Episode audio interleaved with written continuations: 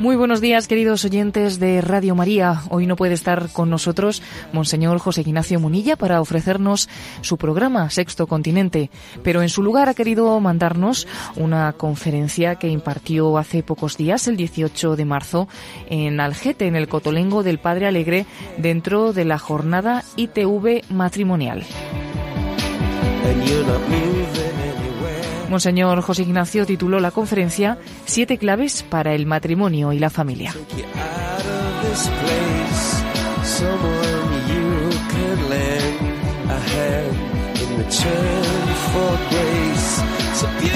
Day.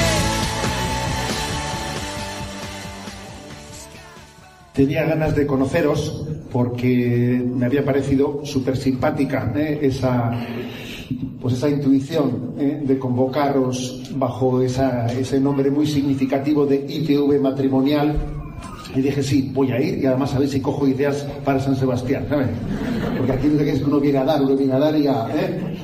y a recoger, porque la vida es así, es control C y control V, ¿eh? coges y... En esta vida nadie es original. ¿eh? Si alguno se piensa que yo voy a ser original, se equivoca. Todos estamos aprendiendo. Y mira, esta mañana cuando he celebrado la Eucaristía, que la he celebrado con unas carmelitas, y resulta que ahí tocaba el Evangelio del Hijo Pródigo, me he acordado de vosotros. He dicho, mira, esto pues después tiene su aplicación ¿eh? para los matrimonios con los que voy a estar. Porque no olvidemos que la parábola del hijo pródigo fue pronunciada por Jesús no por ese hijo que marchó de casa y tal, ¿no? sino fue más bien pronunciada por el otro, por el hermano mayor, porque Jesús la dirigía a los fariseos. ¿no? Y para mí hay una palabra impresionante en esa parábola que es la clave de comprensión de ese pasaje evangélico tan importante, ¿no? Cuando ya el hermano mayor se cabrea, se rebota, tiene envidia, tiene celos de que le haya tenido esa acogida al pequeño. A mí nunca me has dado un cabrito para comerlo con mis amigos, ya que estoy como un desgraciado, todo el día trabajando. Y entonces el padre le dice una palabra, hijo, tú siempre estás conmigo y todo lo mío es tuyo. Para mí, esa es la palabra clave para entender ese, ese evangelio. O sea, es como una percepción de decir, oye, yo pensaba que tú estabas a gusto, hijo. Tú siempre estás conmigo y todo lo mío es tuyo. Y creo que esa es la clave de la vida cristiana. Porque lo peor que nos puede ocurrir, ¿sabéis qué es? Ser fieles y no disfrutarlo. Eso es el colmo, vamos. Pero el demonio es tan astuto que es capaz de conseguirlo, fíjate es capaz de conseguir que alguien en su vida esté haciendo cosas buenas y viva amargado. Que es el colmo. O sea, que no disfrutes del bien que haces, que no disfrutes de entregar tu vida. Y por eso yo creo que es verdad que este retiro es una llamada a la conversión, sí, es una llamada a... Pero también es una llamada a disfrutar del bien que hacemos, porque es que la familia es un regalazo. O sea, es un regalazo. ¿Y cómo es posible que yo no sea más feliz de lo que soy? De ahí vienen todas las tentaciones. El hijo pequeño también, si se hubiese dado cuenta de que estaba en casa de su padre, ¿qué más quería? Y era un chollo estar, tener un padre como este, no hubiese empezado a mirar por la ventana, ¿sabes? Porque cuando metemos la pata en la vida, la metemos buscando compensaciones por no disfrutar de lo que tenemos entre manos, que tenemos entre manos un gran regalo y no disfruto de él y entonces busco compensaciones, ¿sabes? Y eso le pasó al pequeño y al mayor también, porque el mayor estaba en la casa del padre, pero no estaba en el corazón del padre. Y uno puede estar en una, en una familia, en un hogar, y no estar en el corazón de la familia, habitar en el corazón de la familia. Entonces yo, cuando he leído el Evangelio esta mañana, he dicho, pues mira, la verdad es que si es que estamos todos igual, ¿sabes? O sea, tampoco hubiese dicho exactamente lo mismo si todos aquí presentes fuesen todos curas, ¿sabes? A los curas les hubiesen dicho lo mismo. A los obispos, lo mismo, ¿eh? porque acabamos de terminar la plenaria de la conferencia episcopal. A las monjas de clausura, lo mismo. El Evangelio tiene la capacidad de poder ser dicho a todo el mundo. Entonces yo creo que sería bueno que comencemos diciendo, hijo, pero si tú siempre estás conmigo, y todo lo mío es tuyo, pero tú, tú no eras feliz o qué? Yo pensaba que eras feliz. Entonces, ¿por qué no somos lo felices que debiéramos de ser? Vamos a ver. ¿Y por qué estamos buscando compensaciones?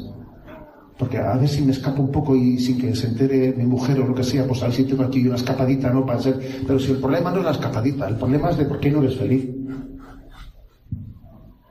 O sea, el problema es yo, pensaba que, que tú eras feliz estando conmigo, ¿no? Que le dice el hermano mayor. Bueno, partamos de ahí, ¿de acuerdo? ¿Eh? Como punto de partida. Luego os van a repartir un pequeño folleto que yo en su día escribí. Eh, pues recuerdo que recién llegado a San Sebastián se me ocurrió hacer pues una visita por los arciprestados de, San de Guipúzcoa y entonces di un pequeño retiro ah, dirigido a matrimonios y se me ocurrió después pues publicarlo ¿eh? Alguien tuvo la paciencia de transcribir lo que yo había dicho y se publicó y, dice siete claves, siete claves para el matrimonio y la familia. Luego os lo repartirán. ¿eh? Lo digo para que os dice uno, pues sí, seguro que está allí mejor dicho que lo que yo voy a decir ahora. Yo deseando que seamos, mm, que disfrutemos más y seamos más felices con lo que llevamos entre manos, os propongo siete claves. Siete claves para fundar una familia, una familia feliz, ¿no? En el proyecto de Dios. Primera, primera clave.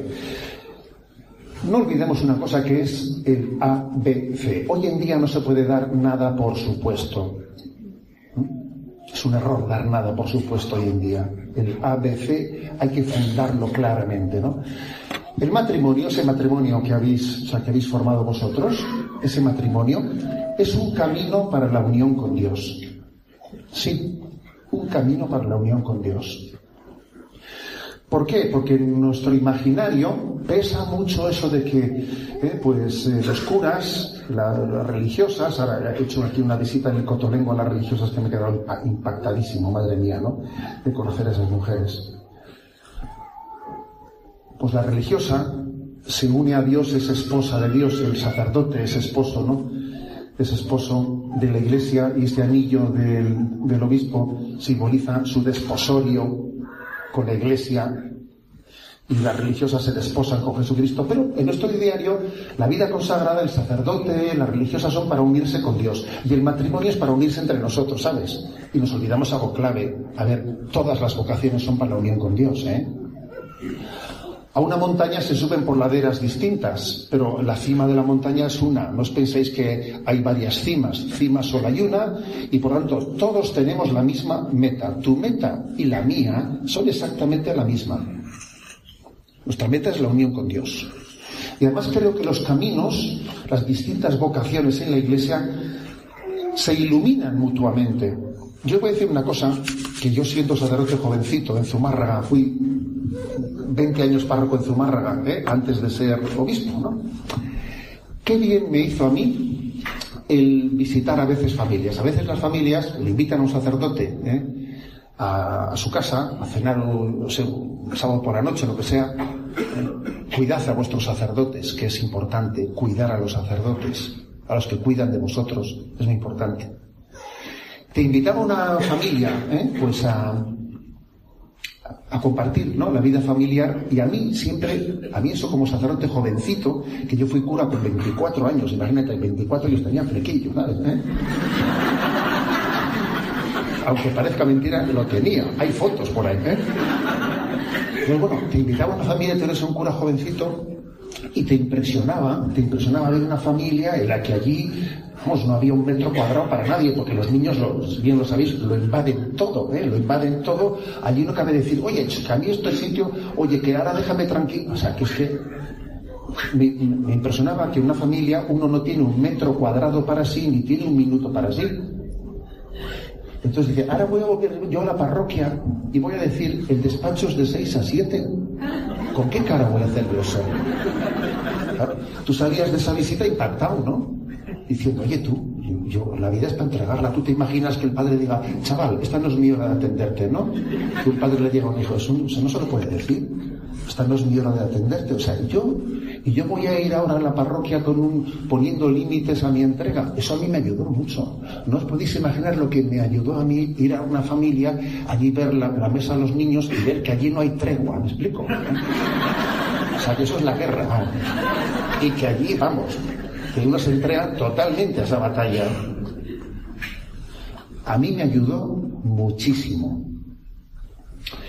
Y entiendo que un consagrado, que un sacerdote, que una religiosa, a vosotros, os tiene que ayudar en otro sentido muy importante, a recordar que todo eso que estáis haciendo, la hipoteca, el otro, el problema del gas, el seguro, el otro, todo eso, no te tiene que absorber hasta el punto que te distraigas de cuál es tu meta.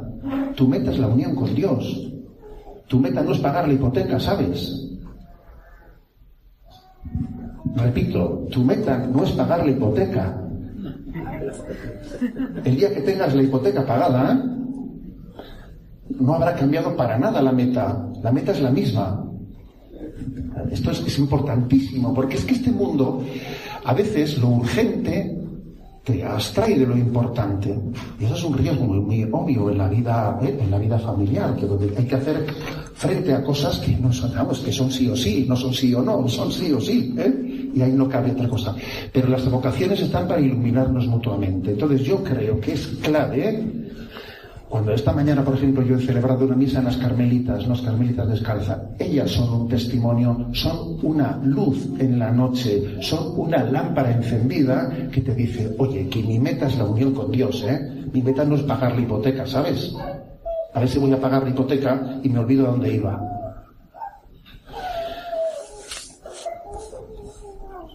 En la última eh, carta que, el Papa escribió sobre la familia Moris Leticia, en el último capítulo dice algo que a mí me, llama la atención. Dice, se dice, ¿no? Bueno, pues que existen como dos vocaciones, la de la virginidad, o la del celibato, la de los que somos célibes, la vocación de la virginidad, y la vocación del matrimonio, ¿no? Pero dice una cosa, que en todas las vocaciones, también en la matrimonial, hay algo de vocación a la virginidad. ¿A qué se refiere? Pues que es verdad que el corazón del esposo tiene que estar lleno ¿eh? del amor de la esposa y la esposa del esposo, pero hay una parte de tu corazón que necesariamente tiene que tener una decepción porque tú en el esposo y en la esposa no puedes encontrar la plenitud absoluta. O sea, es normal que te decepcione algo. Es hasta sano que te sientas un poco decepcionado. ¿Por qué? Porque en nuestro corazón hay un deseo de plenitud que solo Dios puede llenar, ¿sabes? También existe esa dimensión virginal en el corazón de un esposo que hace que obviamente al mismo tiempo que, tu relación esponsal llena tu corazón, al mismo tiempo necesitas a, tener a Dios presente y que tu relación con Dios complete, no complete, no, sino que le dé plenitud y veracidad a esa relación esponsal que tienes. De lo contrario, sin Dios, lo normal también es que uno se siente decepcionado en el matrimonio, porque igual está pidiendo a su esposa y a su esposo lo que no puede darle, lo que solo Dios puede darle, ¿sabes? Es que mi mujer no es que yo no, no me llena plenamente. ¿Tú qué quieres? ¿Que, que, que sea Dios o qué? Es que al final solo Dios te puede llenar plenamente, ¿no? Esto también es importante, ¿eh? Porque a veces uno pide lo que no se puede pedir, lo que solo a Dios se le puede pedir, que es la plenitud y la totalidad. Entonces, primer, primera clave que yo os quería decir, ¿no? Que no nos olvidemos que el fin del matrimonio es la unión con Dios.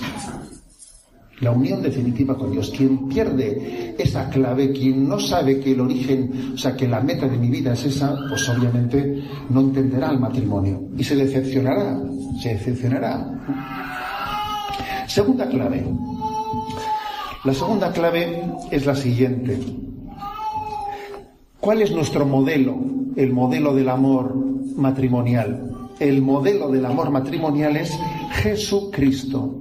Porque a la hora de amar uno siempre tiene que tener un punto de referencia. ¿Cuál es el punto de referencia? El nuestro está muy claro. Es una persona, Jesucristo. El día de vuestro matrimonio se dijo, ¿no? Julián, te entregas a Mari Carmen como Cristo se entregó a su iglesia, como Cristo amó a su iglesia. El punto de referencia del sacramento del matrimonio es el, el amor de Jesucristo, que es un amor crucificado. O sea, ¿cuál es nuestro modelo? El amor de Jesucristo, que es un amor crucificado. Y esto, y esto en el fondo es como una enmienda a la totalidad a esa imagen tan extendida en nuestra sociedad en la que el modelo del amor es el romántico. El modelo es el romántico. No digo romántico en el sentido de, eh, porque también nuestra sociedad es bastante indelicada, ordinaria y zafia. ¿eh? O sea, en ese sentido no es romántica. Pero sí romántica en el sentido de reducir el amor al concepto de lo emotivo, lo emocional identificar amor y emoción. Sentimentalismo, ¿eh? o sea, una reducción del amor a, una, a su dimensión sentimental. Y no, lo emotivo no es garantía de autenticidad del amor. La mucha emotividad no es garantía. En nuestra vida hacemos muchas cosas por amor sin ese componente emocional pues eso, tú cuando te levantas y madrugas y te vas a currar, eh, a currar mucha emocionalidad, no, no, no, no sientes, ¿no? Lo haces por un acto de voluntad iluminado por la razón. Pero dice, tú esto lo sientes, te sale de dentro. ¿eh? Hombre, a ver. Como cuando se dice, ¿no? Es que hay que rezar cuando te sale, cuando, cuando tienes sentimiento, ¿no? Oiga, hay que rezar en relación con Dios no es por pura emotividad, es porque sé que Dios es Dios, que Dios me ama y luego mi oración.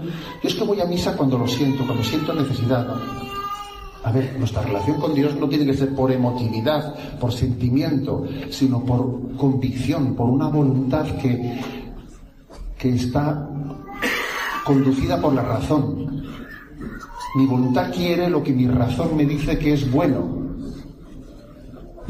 La imagen del hombre maduro es aquel que la fe ilumina la razón y la razón manda en la voluntad. Y la voluntad intenta ordenar los sentimientos. A ver. El inmaduro es aquel que sus sentimientos dice, ¿qué es lo que quiero? Lo que me apetece, ¿sabes? ¿Y qué es lo que pienso? Lo que quiero. O sea, es al revés. El maduro, la fe ilumina la razón, la razón manda la voluntad y la voluntad ordena los sentimientos. En el inmaduro, confunde apetecer y querer. Le mandan en los sentimientos y la razón no piensa, más bien se le impone la voluntad, ¿sabes?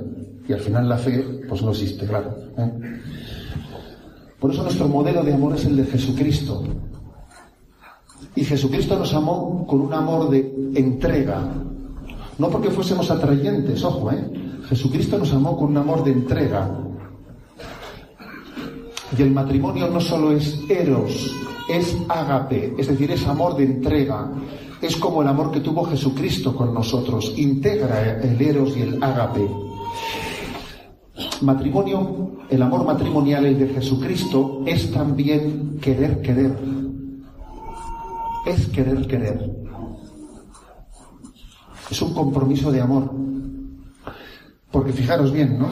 No solo es el amor el que preserva el matrimonio, sino también es el matrimonio el que preserva el amor.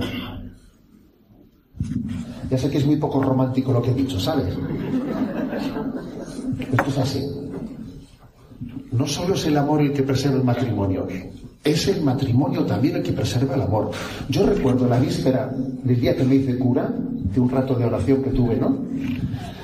Y dije, Señor, yo hasta ahora podría dudar, he estado en el seminario unos años, de si lo mío era ser cura o no era ser cura, ¿no? Podía discernir, podía dudar, pero mañana a mí me van a ordenar sacerdote. He discernido, he buscado tu voluntad y, doy este paso, ¿no? Yo no me voy a permitir nunca más dudar de si yo debía ser sacerdote o no debía ser sacerdote, ¿sabes? No me, lo voy a permitir dudar. desde el momento en que yo reciba esa llamada de la iglesia, voy a entender que es una tentación esa duda. Y punto. Porque también amar es querer querer. No solo es sentir no sé qué tipo de atracción, es querer querer. Y el matrimonio preserva el amor. Yo en una ocasión escuché una imagen sobre, sobre este querer, querer o la determinada determinación que me iluminó mucho. ¿no? Aquello aconteció en el año 335 antes de Jesucristo, cuando Alejandro Magno, pues allí fue a las costas de Fenicia para conquistar Fenicia. Y claro, allí bajaron en las playas de Fenicia y vieron la ciudad perfectamente amurallada y defendida y, los capitanes de Alejandro Magno le dijeron, oye tú, pero nosotros somos cuatro y los defensores son mucho más, mucho más fuertes que nosotros, no tenemos nada que hacer, somos cuatro barcos, ¿eh? Vámonos y ya volveremos en otro momento a conquistar Fenicia, ¿no?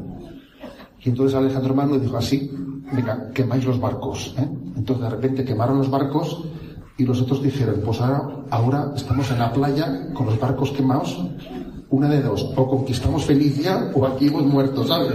Eh, si no hubiese quemado los barcos, sin duda alguna, Fenicia no lo hubiese conquistado, ¿sabes? Pues porque hubiesen venido maldadas, se hubiesen zurrado y se hubiesen dicho, vamos a largarnos de aquí. Con lo cual, en el el compromiso del amor crucificado de Jesucristo es muy clave, es querer querer y es la determinada determinación de que el amor de Cristo sea sellado con sangre. Amor se escribe con sangre y nuestro modelo de amor es el de Jesucristo. Eso es clave y determinante en la vida. Y ya sé que es muy poco romántico lo que estoy diciendo, pero es que es, que es la verdad. Es que dejar nuestra vida supeditada a nuestra emotividad ¿eh? inmadura es un auténtico problema. Somos manipulados perfectamente por eso. Tercera clave. Tercera clave es, estoy hablando de que el matrimonio es unión con Dios, de que la referencia es el amor de Jesucristo. Obviamente, obviamente, eso, esa, esa meta, esa meta de nuestra conversión, de nuestra unión con Dios, eh, tiene que ser también con ayuda mutua entre uno y otro. Con ayuda mutua. Tu conversión es también importante para la conversión del otro. La conversión del otro es importante para la tuya. Tiene que haber una comunicación en el matrimonio que ayude a la conversión. Comunicación que ayude a la conversión. Muchísimas veces el tipo de cosas de las que hablamos entre nosotros pues son intrascendentes, ¿sabes? Intrascendentes. Pero qué importante es que me dé cuenta que yo, es verdad que yo estoy llamado a unirme con Dios, pero en el proyecto matrimonial vamos juntos, vamos en el mismo pack, ¿sabes? ¿Eh? Aquí no, sí, por supuesto que también podría dársela en la circunstancia y la sabrá y lo conoceréis. Y alguno de vosotros igual está en ese caso de que uno es creyente y el otro no lo es, o es mucho menos. Bien, bien, de acuerdo, de acuerdo. ¿eh? Pero eso no quita para que también tu conversión le ayude al otro y la suya te va a ayudar a ti, cada uno desde donde está. Y eso supone que exista la capacidad de que entre nosotros exista un diálogo y una comunicación que estimule a la conversión. Apreciar, valorar los valores del otro, porque Dios me ha dado el regalo de que las virtudes de esta persona sean un estímulo para mí y tener también capacidad de corregir, corregirnos con paciencia los unos a los otros. Os voy a, os voy a contar una experiencia, porque yo creo que compartir las vocaciones ayuda mucho, ¿eh? Nuestras vocaciones son distintas, pero no tanto, ¿sabes? ¿Eh? No tanto. Recuerdo que en el seminario tuvimos un año, como algunos íbamos muy jovencitos y teníamos que esperar eh, a la edad mínima para, ordenarnos, se nos dio la posibilidad de hacer un año de espiritualidad entre filosofía y teología. Y éramos doce compañeros. Tuvimos a un sacerdote, don José Rivera, como director de, de ese curso de espiritualidad que fue un regalo tener este año. Él está ahora en proceso, ha sido declarado venerable y está en proceso de, canonización. Y claro, pues tú qué regalo haber tenido un sacerdote así con nosotros, ¿no? Y él nos preparó para algo que fue potentísimo, que fue el tener la capacidad entre nosotros, entre los doce compañeros, eso era como aquello, ¿os acordáis de aquella obra de teatro Doce hombres sin piedad? ¿Sabes? Pues una cosa. Pues entre los doce, ayudarnos a, a ser estímulo unos para otros y a saber corregirnos unos a otros. Entonces, preparamos, él preparó largamente el que nosotros tuviésemos la capacidad de decirle, oye, hijo, yo te agradezco un montón porque he visto en ti esta virtud y esta virtud y esta virtud que me han hecho un bien inmenso, porque es que me doy cuenta que Dios te ha dado estas virtudes pues para estimularme a mí. Y también te voy a decir que te veo este problema, este defecto y esto y esto que pienso que es también, si Dios me lo ha hecho ver, será para, para ayudarte a ti. Y hacer ese ejercicio entre los doce tenía su qué, ¿sabes? Tenía su qué. Y aquello podía ser o una bomba que, ¿sabes?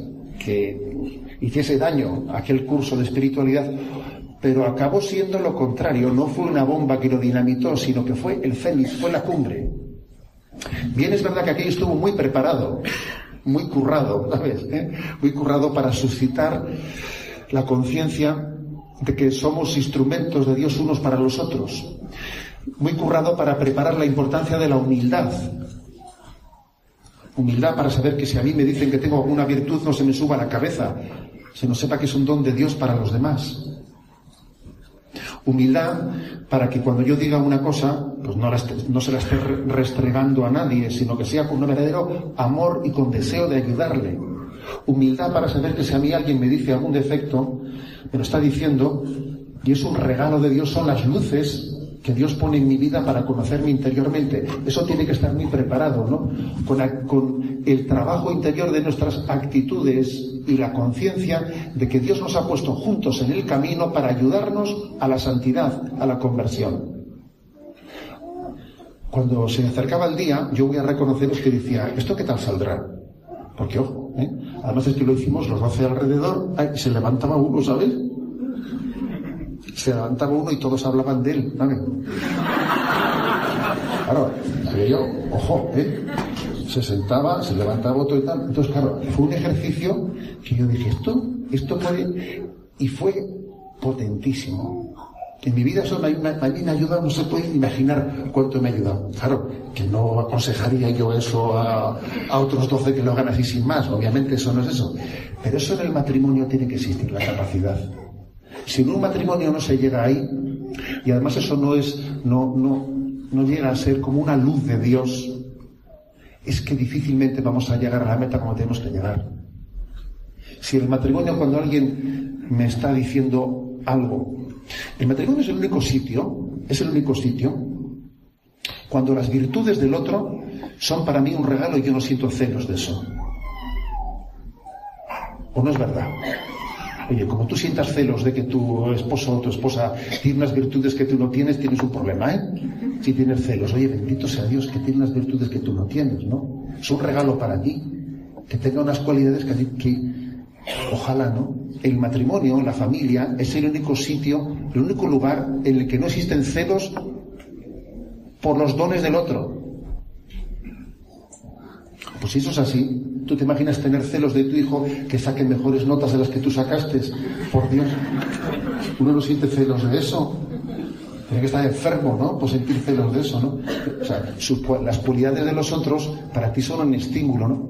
Bueno, pues lo mismo apliquemos también a, lo que sea una, una, corrección, ¿no? Que alguien me haga ver cosas que yo, yo por mí mismo no veo, porque los defectos, con los defectos pasan como con las luces del coche, ¿sabes? Que solo molestan las que, las que, los que vienen de enfrente, ¿sabes? Las tuyas no molestan, molestan las luces de los que vienen de enfrente.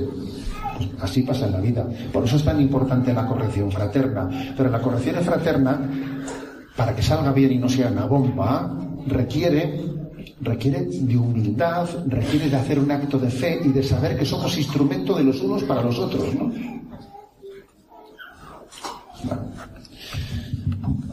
Ese tercer punto me parece importante. Cuarta clave.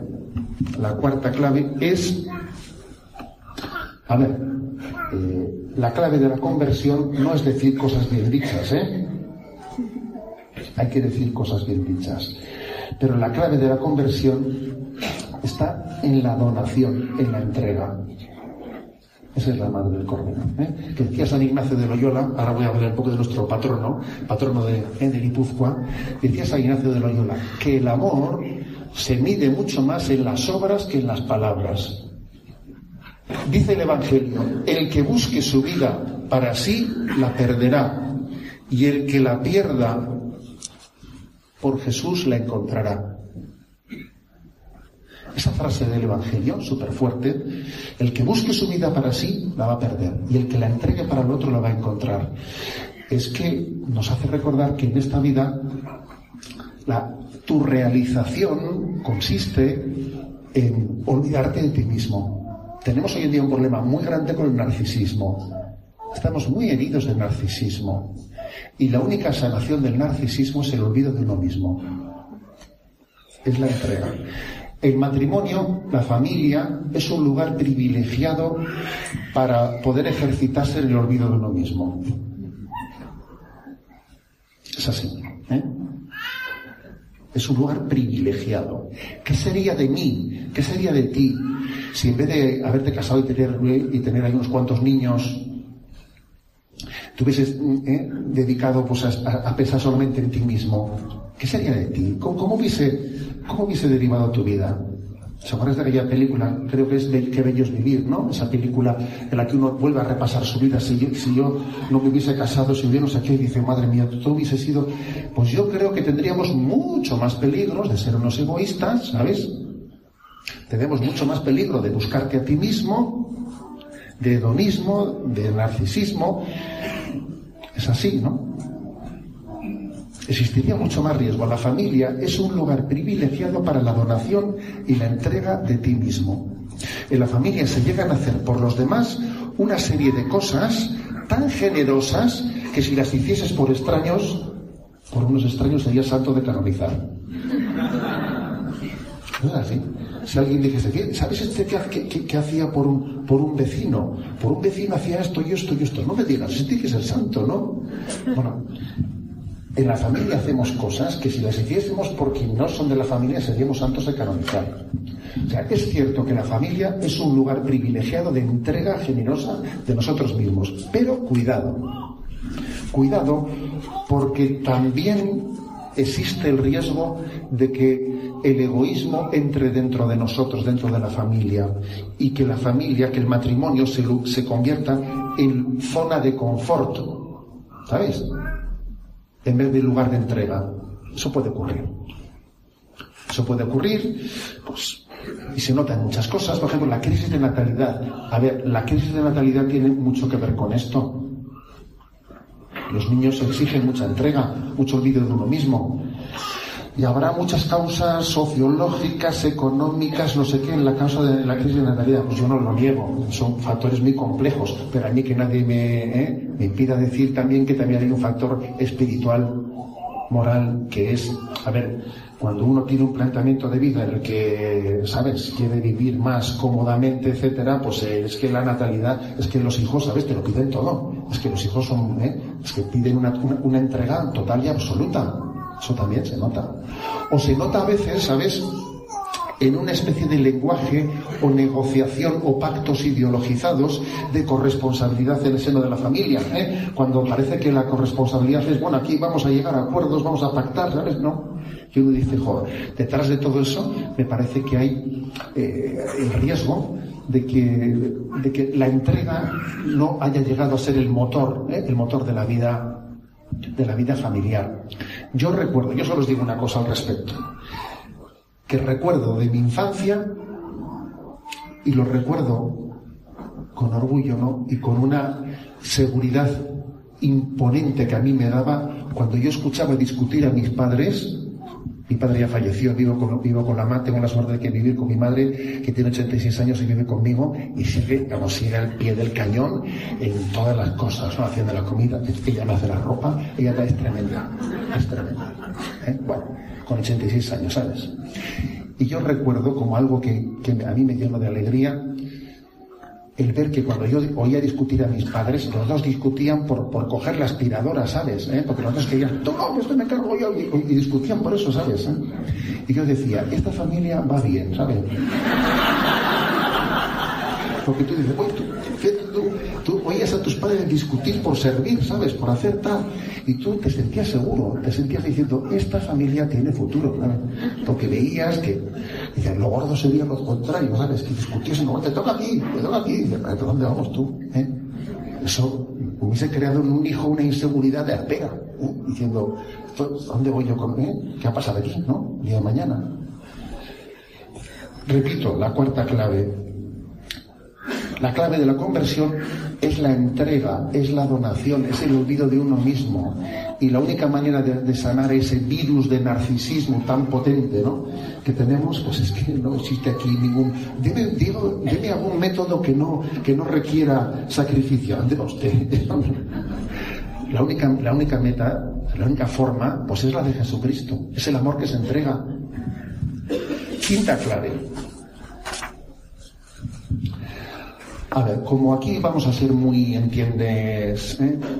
bajando a los ¿eh? porque hablamos, comenzamos hablando de Dios ¿eh? y terminamos en lo concretito, concretito, porque algunos se piensan que hablar de Dios y de Jesucristo es desencarnarse y evadirse de la, de la realidad, ¿no? No, no, si es que lo humano y lo divino están muy unidos, lo sobrenatural y lo natural, ¿sabes? Pues están plenamente integrados en la realidad. Yo creo que un signo muy clave de, compromiso de conversión en el seno de la familia suele ser el abrirnos a la familia extensa, a la familia de mi esposo, a la familia de mi mujer. Porque en, estos últimos, en estas últimas décadas, en nuestra sociedad, ha habido un cambio progresivo eh, de una familia extensa a una familia nuclear. Antes nuestras familias se vinculaban mucho más con los tíos, con los abuelos, con los otros, con los otros. Nos hemos ido poco a poco, poco a poco cada vez cerrando a la familia más nuclear y más nuclear, ¿no? Y esta reducción a la familia nuclear, a mí no me líes con tus padres, a mí no me líes con tus no sé qué, a mí no me líes con los otros, ¿no? Tiene mucho que ver con un amor carnal. Yo, yo lo que es de mi carne y mi sangre, ¿sabes? Pero no me... ¿eh? Cuando el matrimonio goza de un amor maduro, los vínculos de amor superan la carne y la sangre y uno, en, y uno es capaz, fijaros, de amar a su suegro, a su suegra, como a su propia madre y padre. Y no hay signo más potente en un matrimonio que, que por ejemplo, que una esposa diga, este marido mío quiere a mis padres como si fuesen los suyos. ¿Será por mí? Pues claro que es por ti. a ver, es que es muy difícil, es muy difícil eso no, no, no, no, percatarse de ello, ¿no? Es que hay cosas que uno, yo cuando era pequeño recuerdo que era tan ingenuo que cuando salía del horno, pues el pescado o lo que sea, la madre decía, no, la cabeza para mí, la cabeza me decía, qué, qué buena suerte tenemos en esta familia, porque a mi madre le gusta siempre la cabeza. ¿eh? Y cuando salía el caso del bizcocho quemado, es que le gustaba a mi padre, ¿no? Entonces, es que es perfecto para repartirlos. Es que tenemos una suerte en esta familia que es genial, macho. Todo coincide perfecto. Y entonces un día de repente dije, esto, a ver si va a tener truco esto, ¿no? Así de ingenuo fui yo, ¿sabes, no? A decir, oye, esto tenía trucos. Bueno, pues aquí pasa, es que cuando uno dice, es que qué suerte he tenido, porque es que mi, marido le quiere a mis padres como si fuesen los suyos. ¿eh? Es por ti, hija. ¿eh? Te quiere a ti inmensamente hasta el punto, te quiere tanto que tus padres son como los suyos. Eso, eso es una prueba definitiva de amor, ¿sabes? Una prueba más fuerte que esa es que no puede haberla. Ahora, pues cuando empezamos ya, eh, tu familia, no sé qué, yo la mía, yo amo mi carne y sangre, tú no sé qué, es que vamos mal, ¿sabes? Es que hay mucho que convertir ahí. Es que cuando dicen no seréis dos, sino seréis una sola carne, ¿eh? es que eso, ese problema solamente tiene una solución, ¿sabes? Conversión. Yo lo lamento, que no haya otra. ¿sabes? No hay otra. O sea, ese problema solo tiene una solución que es conversión conversión personal, hasta el punto de que la familia del esposo y de la esposa yo la llevo a sentir como la mía y no me hago ese, esa, que no la aguanto tu hermana, que el otro no sé qué, que, ¿sabes? Que estamos siempre llenos de historias de esas porque no estamos convertidos. ¿sabes? Porque no estamos convertidos. O sea que aquí hablamos de cosas muy serias, ¿sabes? Esto no es una broma. Es que la conversión es lo determinante. Ahora bien, el Día del Padre y tal, pues que, ¿qué haría yo el regalo del Día del Padre? Pues regale una conversión, ¿sabes? regálale una conversión, ¿sabes? Más que un perfume de corte inglés que va a ser mucho mejor. Además, daros cuenta que cuando se superan, ¿no? Se superan los, eh, pues los vínculos de la carne y de la sangre y uno está en otro nivel, ¿no? De amar, de amar en, en Cristo ampliamos tremendamente los horizontes de nuestros hijos, que ven que, una, que es una familia extensa, que es una familia de puertas abiertas en las que se enriquece tremendamente, claro, se enriquece tremendamente una familia hospitalaria, una familia de acogida, es que amplía los horizontes ¿no? de generosidad también de, nuestros hijos. Sexto, sexta clave, ¿eh? sexta clave. Hacia nuestros hijos también es muy importante que tengamos una paternidad y una maternidad no carnal, no meramente carnal,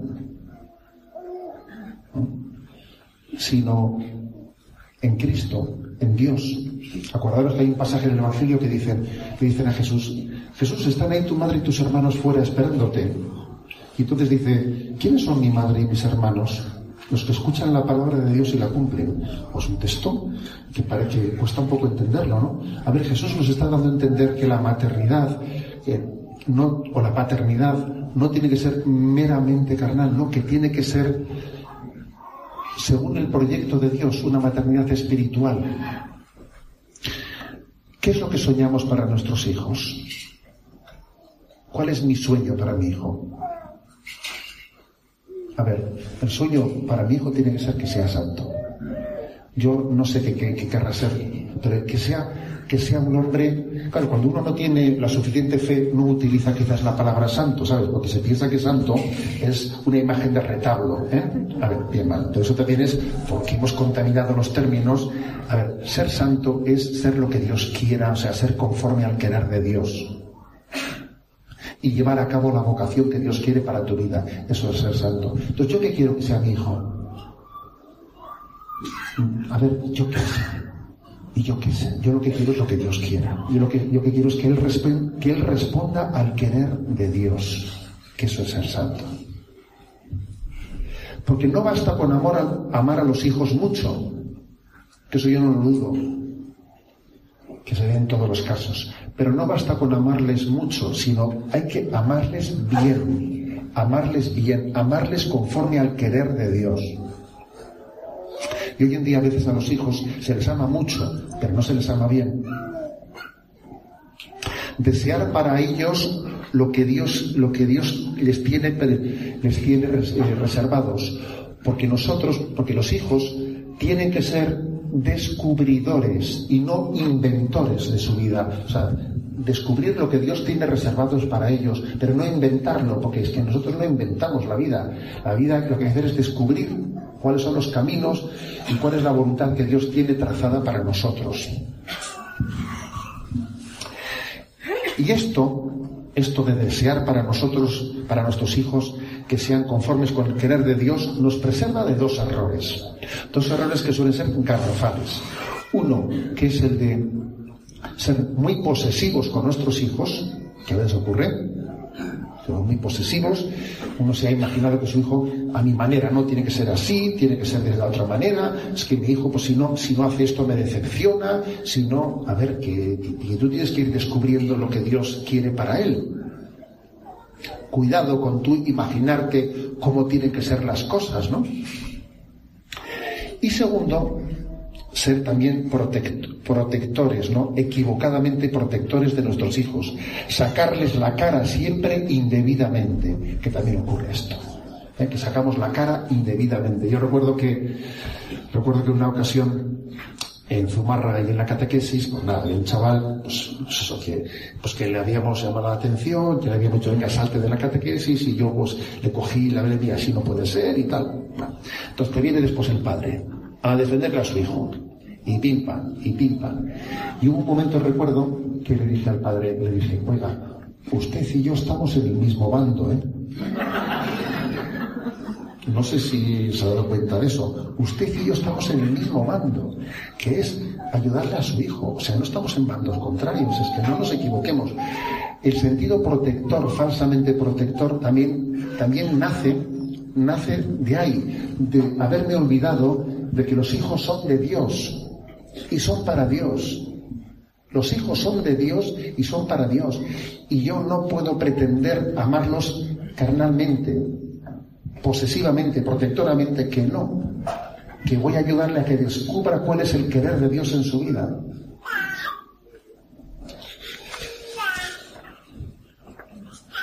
Y, el, la séptima clave. La séptima clave es el que para que todo esto sea así, para que todo esto sea así, que seamos muy, somos cristianos, somos cristianos. Y a veces, ¿sabéis? El otro día escuché una cosa que me dejó un poco, fin, ¿eh? conmovido, en el sentido impactado de qué mal formados estamos. Y le, dice uno, le pregunta uno a otro, oye, ¿qué es ser cristiano? Y le dice el otro, pues eso, compartir, compartir, ser una buena persona, y ahí se quedó, ¿sabes? ¿Eh? Y yo dije, hombre, la verdad es que tiene un buen concepto, ¿verdad? Tiene un buen concepto, pero quizás hoy en día tenemos el riesgo de reducir el cristianismo a una ética, una ética pues, de sentimientos buenos de solidaridad. Pero nos hemos olvidado de que lo principal del cristianismo es la persona de Jesucristo. Por eso yo, en la última clave que, os, que, me permito daros, es la importancia de que seamos enamorados de la persona de Jesucristo, de que seamos cristocéntricos dentro del matrimonio y en la educación con los hijos. Cuando uno quiere a una persona, desea para ella lo mejor. Pues para mí, ¿qué es lo mejor? Para mí lo mejor es Jesucristo. Es Dios que ha venido a nosotros. El mayor regalo que tenemos los cristianos es nuestra fe en Jesucristo. Pues yo lo que desearía es que el otro, obviamente, también pudiese compartir esa, esa experiencia. Tendré que tener paciencia porque ya no puedo metérselo por la boca, ¿eh? pero me gustaría, me gustaría que ese tesoro que tengo yo en el corazón, pues poderlo compartir. Es así. Y hoy en día, por ejemplo, en la educación, en la educación a veces ocurre que hay muchos padres que envían a sus hijos a instituciones católicas mm, con la pretensión, con la finalidad de que, pues mientras que esté en un colegio católico, pues por lo menos esté preservado como una pequeña campana de cristal de males mayores, de determinados desórdenes, ¿no? Y pues que escuche cosas buenas, etcétera, pero vamos, pero también que su pretensión no es enviarle a la escuela católica para que conozca a Jesucristo, ¿eh? no, eso no se le ocurre. ¿eh? Lo que quiere es que más o menos allí ¿eh? tenga un dique de contención contra el desmadre moral y que por lo menos allí pues reciba unos valores pues más... ¿Qué ocurre? Que todo eso tiene un riesgo, que es de reducir el cristianismo a la moralidad, a la ética, olvidando que lo principal del cristianismo es la persona de Jesucristo. Y sin un encuentro personal con Jesucristo es muy difícil transmitir los valores morales. Muy difícil, muy difícil. Cuando, cuando he puesto ese ejemplo ¿no? de la escuela, hoy en día las escuelas católicas han hecho una encuesta de cuáles son los motivos por los que los padres apuntan a sus hijos a la escuela católica y te puedes imaginar cuál es la respuesta. Pues, eh, pues mayor, mayor orden, mayor respeto, formas de educación, no sé qué, bien, bien, bien, vale, vale. Pero todo eso no es lo principal. Lo principal es el encuentro con Jesucristo, que es la persona de Jesucristo la que es determinante en el cambio de nuestra vida solamente por, por, mm, por ética, por moralidad, por deber ser, por deber ser, por principios morales, no vamos a educar a nuestros hijos así. Al final va a hacer falta un encuentro que cambie tu vida. Escuché yo un ejemplo que me... A veces hago un ejemplo, ¿eh? alguna de esas metáforas suelen ser buenas para comprender de qué estamos hablando, ¿no? ¿Sabéis cómo en la cultura la cultura inglesa, pues eh, así como igual la costumbre pues hispana ha sido los toros y ahí, ha sido la cacería del zorro la que ha configurado también pues la tradición suya, ¿no? Y cuando comienza la cacería del zorro, se supone pues, que hay toda una, jauría de, yo qué sé, pues 20 o 30 perros, ¿no? Que van todos corriendo, van todos corriendo detrás de, del zorro que se escapa. Y al principio todos corren por igual, saltan un seto, se meten entre ramas, eh, cruzan el río, todos corren, todos ladran, todos persiguen, al principio todos van a una. Pero claro, la carrera se va, se va alargando y se van cansando, ¿eh? Se van cansando dice, oye, y, se descuelga uno, se descuelga otro, se descuelga otro. Y, y claro, la pregunta es, la pregunta es, ¿y por qué al final son dos o tres solo los que alcanzan la, eh, al zorro en la presa y los demás se han quedado descolgados? Porque son los más jóvenes, porque son los que estaban mejor alimentados, porque son los que estaban entrenados. Pues no. Es porque esos dos o tres son los que habían visto al zorro, ¿sabes? Los demás corrían porque veían correr, ¿sabes? Ladraban porque oían ladrar, saltaban porque veían saltar, pero claro, llegaba un momento en que decía uno a otro, oye, tú me estoy cansando, ¿tú has visto algo? pues no, pues yo tampoco, macho, pues me voy a descolgar. Porque claro, a ver, porque uno puede tener una cierta vida ética y moral, ¿eh? Pues, me, pues, durante un cierto tiempo, pero luego la perseverancia y la constancia, como tú no hayas tenido una experiencia personal, como tú no hayas encontrado, no te hayas tenido un encuentro con Jesucristo, te vas a hartar. Y solo con el argumento de que hay que portarse bien, chaval, no vale como no tenga una experiencia interior de encuentro con Jesucristo, te digo yo que solamente con, chaval, esto siempre se ha hecho así y hay que respetarlo, no va a valer. Porque es que al final es una experiencia la que funda tu vida. Y no es una ética que desde fuera me la están, me la están predicando, que sí, que estará muy bien, pero que al final es el encuentro personal con Jesucristo el que puede fundamentar una ética que estamos predicando. Con lo cual, el séptimo punto, que no es el menos importante, sino el más importante, es que para que todo esto que hemos dicho vaya adelante, hace falta encontrarnos con Jesucristo. Y ojalá acertemos cuándo, cuándo, de qué manera. Igual alguno de vosotros en este encuentro ya ha tenido algún, un cierto nivel de encuentro con Jesucristo en este encuentro. Porque sí, porque la experiencia que ha vivido le ha tocado. Igual alguno dice, pues en la parroquia sé que han montado no sé qué historia de que si hoy en día se está buscando, en la iglesia católica se están buscando formas de encuentros personales con Jesucristo y se hacen cosas por ahí, que si cenas alfa, que si los grupos de Maús, que si no sé qué, y todos ellos tienen algo en común, que es buscar encuentros personales con Jesucristo, porque mientras que hables de teoría, mientras que tú sigas, pues eso, por voluntarismo, yo si si hay que arrodillarse, me arrodillo. Si hay que hacer así, hago así. Sí, ya, ya. a ver, como no hayas tenido un encuentro personal con el Señor, no vas a ser perseverante. Porque no se le puede pedir peras al olmo. Y la carne es débil. Luego, mi último punto, ¿sabes? Este es el de decir, busquemos ante todo no moralismo, no moralismo, que yo no estoy predicando desmadre, como podéis imaginar, ¿eh? No digo que hay que no, digo que tenemos que en la presentación del, cristianismo, del evangelio, priorizar y decir, ¿quién es Jesús para mí? Yo me doy cuenta que es una persona viva, que Jesús vive y que yo ahora puedo hablar con Él y que Él me está escuchando y que Él está presente en esta asamblea, porque Él dijo, cuando dos o tres se reúnan en mi nombre, yo estaré presente en medio de ellos. Y que Jesús está presente aquí. Y que Él preside esta asamblea. La preside Él. Y si yo he dicho algo bien dicho, habrá sido porque Él me ha ayudado a decirlo. Y porque yo le he pedido esta mañana a las carmelitas que, que recen por vosotros. Porque es el Señor, es Jesús, el que lleva adelante esta obra.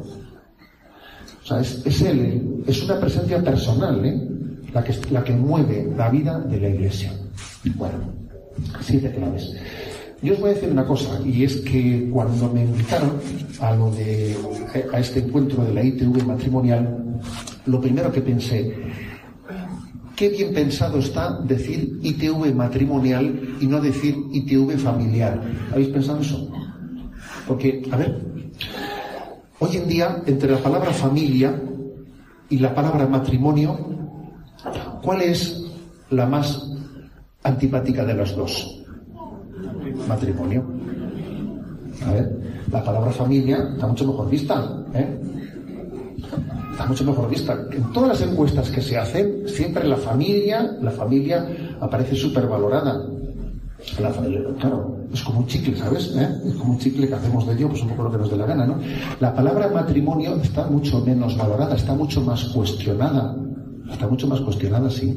Porque de la familia a veces la acomodamos como a mi manera, hacemos de ella mi choco, ¿eh? como decimos los vascos, ¿no? ¿Sabéis lo que es el choco? El choco es la sociedad pues, donde uno cena cocochas y, eh, y el besugo. ¿eh? Y claro, suele decir mi madre, mi madre dice, sí, claro, en, los, los, chocos esos en las sociedades, claro, con, con cocochas y con, y con besugo cualquiera cena bien, dice, lo que hay que hacer es aprender, aprender a cenar con cosas baratas, dice, no, no con cocochas y besugo, ¿no? A veces hacemos de la familia el sitio en el que yo, mi lugar de confort, y claro, todo el mundo valora mucho la familia. Como, nos van permitiendo tener mi lugar de confort en el que, en el que se me permite mi, egoísmo, etcétera, la familia está muy, muy valorada, sí, tan valorada como manipulada, nos ha fastidiado. ¿Eh? Pero es que el matrimonio, decir matrimonio es otra cosa. Decir matrimonio es una familia fundada en unos pilares, porque una familia no es un molusco, ¿sabes? Es un vertebrado. ¿eh? No es un molusco, es un vertebrado. Y, la paternidad y la maternidad vertebran la familia, ¿sabes? Por eso me parece que está muy bien pensado decir ITV matrimonial, porque eso implica ¿eh? después que la familia será lo que tiene que ser. Porque el matrimonio es un lugar de transmisión de valores es un lugar en el que estamos llamados a ayudarnos uno a otro en la conversión de la vida camino de la unión con Dios.